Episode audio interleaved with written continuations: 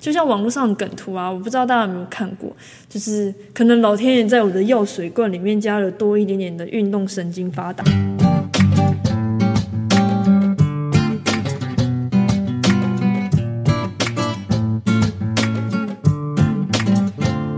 Hello，大家元气来了。嗯，暌违了两个月，我终于又回来了。我没有消失哦，我只是没有刚好没更新而已，对吧？那在这两个月呢，我有时候很无聊啊，我偶尔会打开看一下后台的收听数据，然后我发现呢，有时候其实一天内会很多人突然收听呢。怎么说？就是像有一天本来啊，本来我我如果有时候看的话，其实一天只会有不到，就是大概十个以下吧，对。然后有时候就偶尔突然出现呃二三十个，然后诶，突然变多人听了。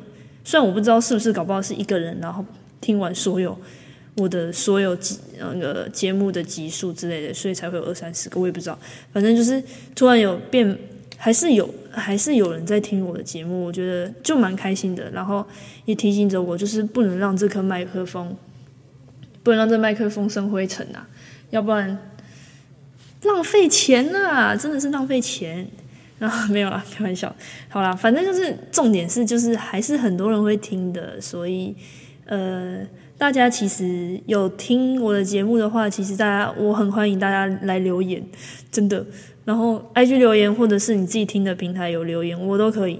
对哦，我就是想希望大家听完之后给我一些回馈。然后如果假如说，诶，你们的回馈会让我延伸到其他主题的想法的话，那嗯。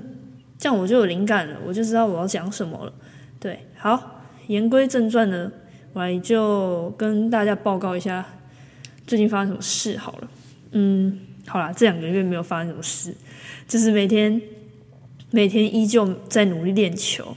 然后呢，明年的一月其实赛季就要开始了。那在明年的开打前呢，现在还有一个半月的准备期嘛。那你们问说我准备什么呢？当然就是拿明年的冠军啊！我想这应该就是身为所有运动员每个人都希望达到能达到的最高荣誉吧。那不管是团体项目的运动，或者是个人项目的，我想应该都是。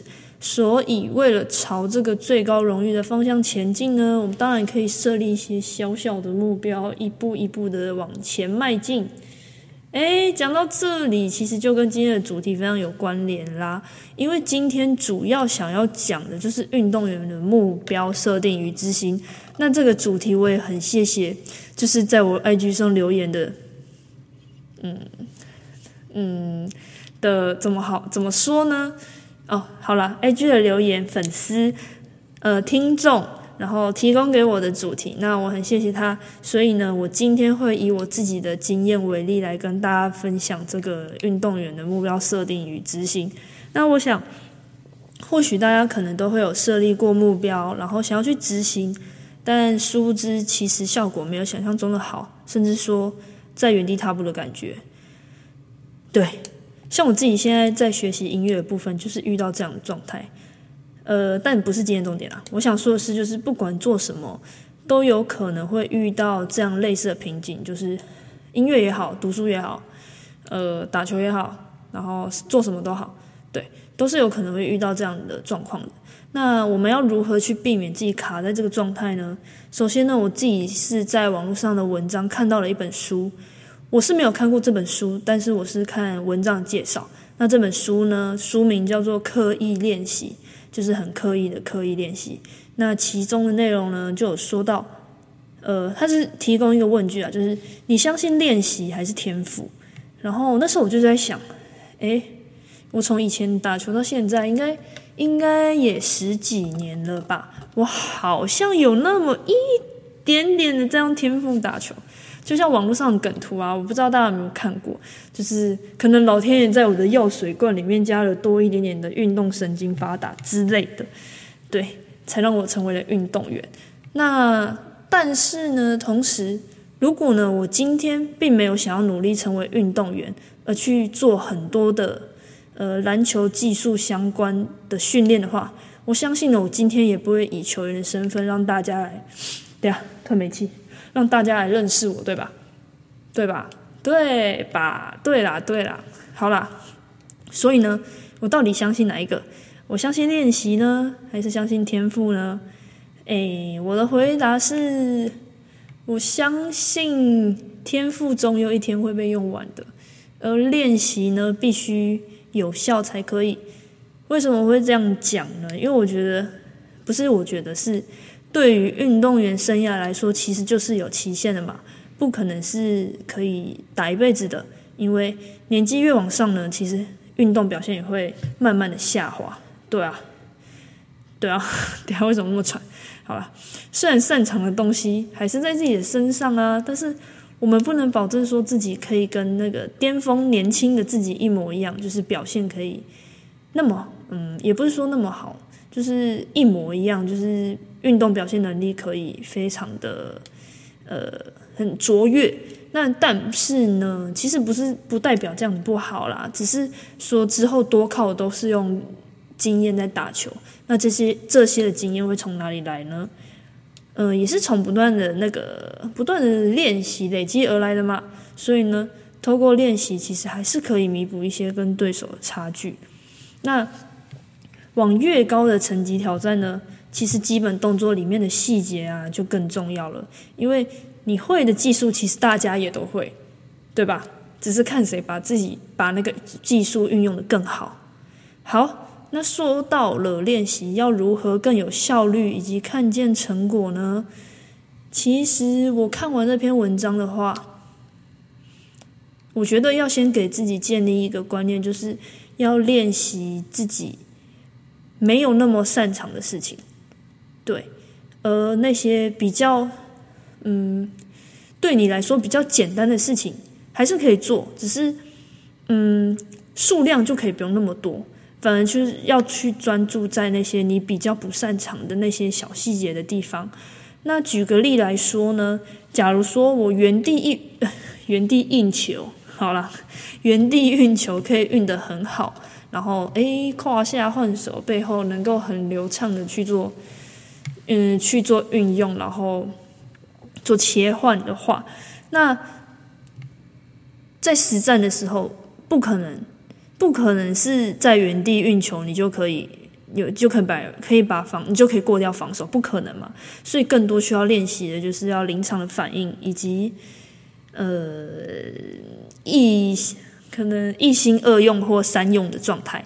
那在这边所说的一心二用呢，其实指的是就是第一个就是你可以很好的去掌控球，以及第二个就是观察场上的队友或者是防守者。那那这两件事情呢，其实是同时在进行的。你要如何面对眼前的防守者，然后保护好自己运的球，然后在这个当下呢，又要观察场上的任何变化。做出正最正确的判断，所以呢，其实更多的运球练习会希望着重在行进间的运球，以及会超你球的防守者。对啊，那这是一个举例的。那当然，自己在做一个自己比较没有那么擅长的事情的时候呢，其实一定会有失败的那个 moment 嘛，就是挫折感会很爆棚，就是挫折感很很明显。那在这个时候呢，其实你可以允许自己失败啊，然后就就就告诉自己，其实没关系，就是再来，然后不用太过于鞭策自己，然后在心里面跟自己讲说，啊，我做不到，那我不要练了，反正练了我也练不起来，就是这种半放弃的状态。我觉得呢，更重要的是是希望，嗯，不要说希望好了，就是我觉得应该要先。把这个气馁的状态调整好，你可以，你可以不开心个一天或呃一天好了，一天两天，反正就是把这个气馁的状态调整好之后呢，再来想说我要如何去从这个失败中达到我想要的这个目标，对，因为这样子情绪调整好了，你才能够冷静的去思考。那这就是我最近领悟到的事情，就是先处理情绪之后，才能处理好问题跟事情嘛。好，那如何去设定目标呢？你们可能会想说，我当然知道我想要做到什么样的事情啊，但是其实有时候目标是很抽象的，就是范围算是很大很大的，反而会不知道要从哪里开始，或者是如何开始。现在我就举我自己的例子好了。其实我我不知道，嗯，我不知道看有嗯看我打球的人会不会觉得我体力很差，搞不好其实很明显。对，反正就是我从从小就是从学生开始打球的时候，打不是从学生就是。学生时期开始打球，体力其实就不是很好，但是体体能我还是可以跑。但是我就会很纳闷，就是说，哎，体体能我跑跑跑跑这么多，跑这么多，是跑这么多，对，跑这么多，就是这，对对对，就是这么多。但是呢，在球场上，我就是没办法把这些练到的体能运用在球场上，我真的困扰我很久，因为跑了这么累，跑了这么累，就在场上。还是只能就是停留在就是大概五六分钟就很喘的状态。那我也不是说我自己跑不动，而且我有速度跟爆发力，但我确实其实我很快就会把力量用完了。然后假如说我还在场上的话，我没力了之后，我专注力就会开始下降。所以在场上比赛，其实以前的状态我很难打满一打满打满一节十分钟，对。就是打满一节，如果十分，如果是十分钟一节的话，我很少打满十分钟的，我大概五五六分钟，最多八分钟，我就不行了。那这一点呢，刚好就是我必须要去做改变的地方嘛。所以呢，我怎么做呢？我就先从我自己发力的状态以及重心转移、重心的转移，然后去做改变。那我先观察自己的起跑啊，然后起跳啊。然后落地的缓冲啊，以及行进间的刹车，先看看自己做的有没有什么哪里可以调整的地方。那后来呢，发现其实我有很大的问题，就是我的髋关节的活动度差到差到爆炸，真的差到爆炸，就是就是都动不了啦，就髋根本没办法发力，也不会运，也不会跟着呃。上下半身去做连接，对，反正我就是那个地方髋关节都没有在运用这个部位去做运动，所以我在做很多的动作时候，会单纯用某些的部位来使力，可能用上半身带啊，或者是大小腿用力多一点。那因为我自己本来就没有好好善用自己全身的力气，所以我就会很容易累。那像这样子的发力习惯呢？有可能是因为以前受过了伤而有所影响，虽然不是说不，虽然不是说全部都是，但有可能是。那怎么说呢？假如说，呃，嗯，嗯，我右脚曾经扭到过好了，那之后脚踝慢慢恢复了，但是还没有完全好啦。但为了我，为了避免我的右脚踝再继续痛下去，就会用其他地方来支撑，或者是帮他发力。然后呢，久而久之呢，时而时之呢，十一而十一之呢，就会好了。硬要硬要，反正就是久而久之就会帮他 帮他支撑的那个部位就会开始抗议了。所以这样的现象反而会造成新的伤势会出现，然后旧的伤已经好了的错觉，这样反而两败俱伤啊，各位。对啊，所以前面其实我们我提到的那个我自己的问题，就是髋关节的活动度不好。我自己也透过结构调理的方式呢，让结构调理是一个呃呃怎么讲，算是治疗吗？其实我也不是很清楚。反正就是透过结构调理的方式呢，让身体的皮肤呢、肌肉还有骨头呢，回到正确的位置上。也就是说，让身体重新 reset 之后，就是让身体回，就是怎么讲，嗯，身体的每个部位回到正确的位置上。诶，这是我刚刚讲的会一样一模一样的话。好，对，反正就是让身体重新 reset 之后呢，再重新建立我该要如何去做发力。那我自己是在这个重新练习的、重新练习发力的过程当中呢。我有时候会觉得自己很好笑，为什么会很好笑？因为，因为其实，在做一些很简单的动作，我会没办法控制我的身体，我也不知道为什么。然后或者是找不到自己的重心，甚至是没有力气做做，甚至没有力气去做动作。原因就是因为我并不习惯这样的发力，所以呢，我要把我自己旧有的习惯模式给戒掉。对，就是把它擦除掉，就是重新来。我就是要忘记这个旧有的习惯模式，然后重新培养新的发力习惯。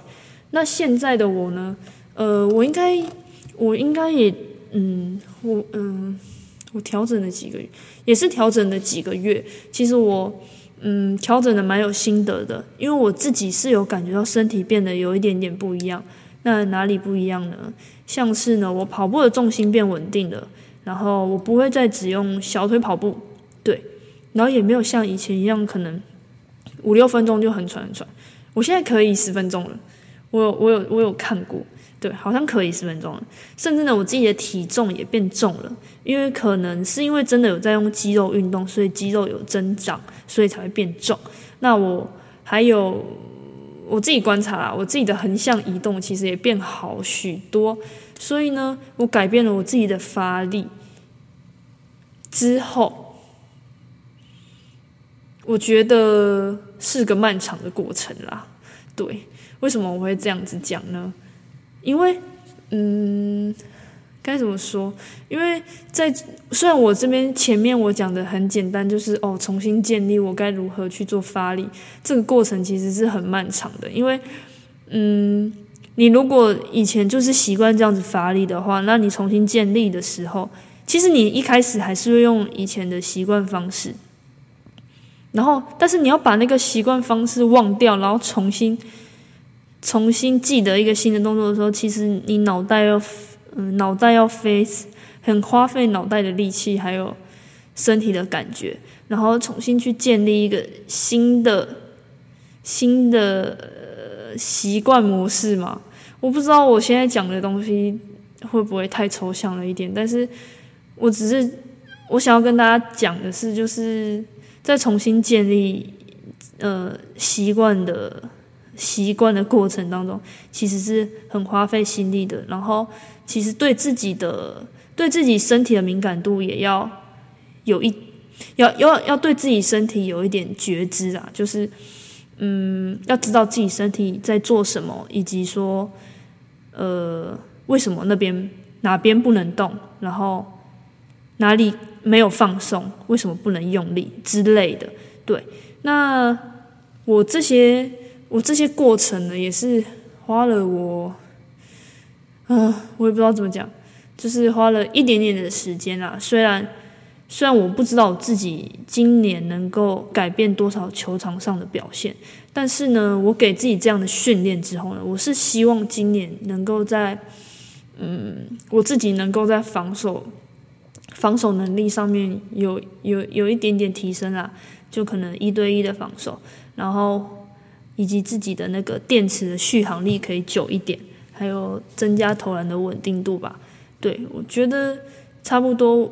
嗯，我给今年自己的目标是大概是这样子。那今天讲这些呢，其实消化了很久才有今天的成效嘛。然后我也很开心自己有做到了一点点，虽然说还没有到很完美啦，但这个小小的进步呢，至少能让我知道，哦，我这个努，我这个方向，我这努力的方向是对的，对。然后呢，也算给自己一点点小小的成就感，然后也给自己一点点肯定。那以上呢，大概就是以我自己当范例的目标设定以及执行啦。不知道今天这个主题是不是大家想听的？我觉得我自己讲到后面，我也不知道我在讲什么，因为后面后面我觉得我自己讲的很抽象啦。